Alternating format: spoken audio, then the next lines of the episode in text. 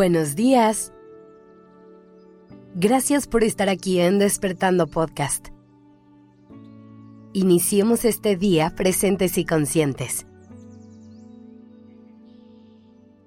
Todas las personas del mundo hemos tenido caídas. Hemos vivido días difíciles y hemos sumado una que otra herida.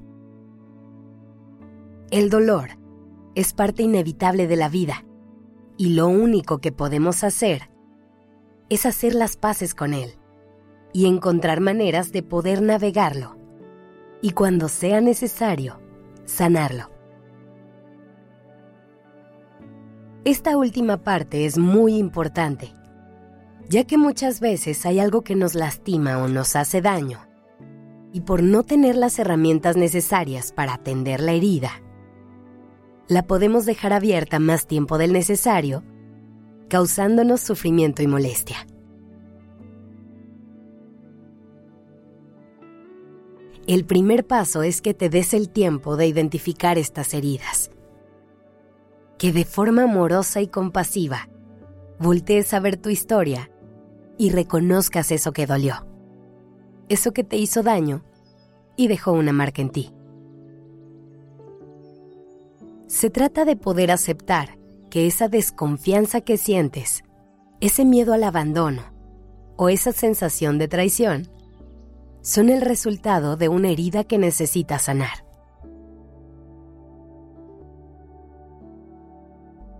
Esta es probablemente la parte más difícil del camino. Ver de frente eso que nos hizo daño y rendirnos ante ello puede ser muy pesado. Pero recuerda que la única manera de procesar las cosas es dejándonos sentirlas. Es así como las emociones van haciendo su trabajo y el dolor disminuye poco a poco. Aquí es importante recalcar una cosa. A veces el dolor no se va por completo. Por ejemplo, cuando perdemos a alguien, lo más seguro es que nunca le dejemos de extrañar. Sin embargo, una vez que nos permitimos vivir el duelo, ese dolor deja de bloquearnos y encontramos una manera en la que podemos seguir adelante con nuestra vida, a pesar de que nos siga haciendo falta esa persona. Ahora, una palabra que va a ser clave en el proceso de sanar es la vulnerabilidad. Muchas veces buscamos negar que algo nos duele, porque creemos que eso nos convierte en personas débiles o nos resta valor. Así que acepta tus heridas como parte de ti. Reconoce que es parte de tu humanidad También vas a necesitar de la vulnerabilidad para darte permiso de sentir todas las emociones que surjan en el proceso.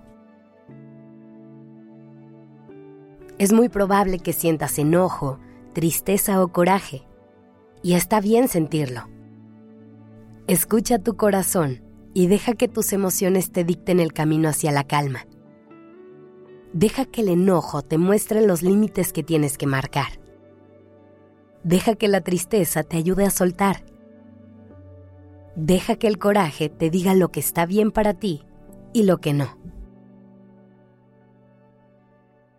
Una vez que empieces a familiarizarte con tus heridas, observa cómo se hacen presente en tu vida diaria y empieza a trabajar esas conductas. Por ejemplo, a lo mejor alguien en el pasado traicionó tu confianza y ahora te cuesta mucho trabajo abrirte con las personas que llegan a tu vida. Vives en constante sospecha y miedo. Pero cuando te des cuenta de que estás desconfiando de alguien, pregúntate si tienes razones reales para hacerlo o si solamente es herida hablando.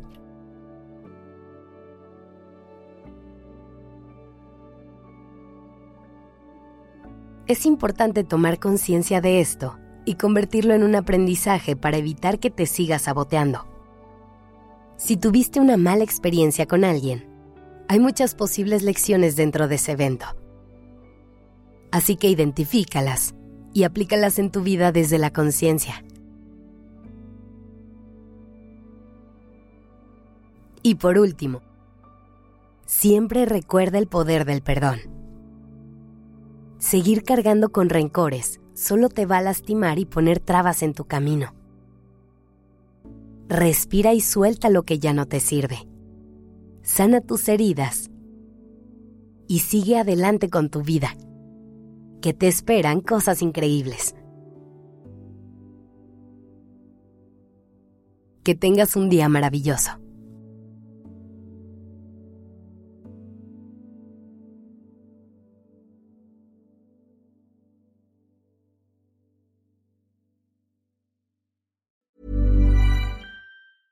Hey, it's Paige DeSorbo from Giggly Squad. High quality fashion without the price tag. Say hello to Quince.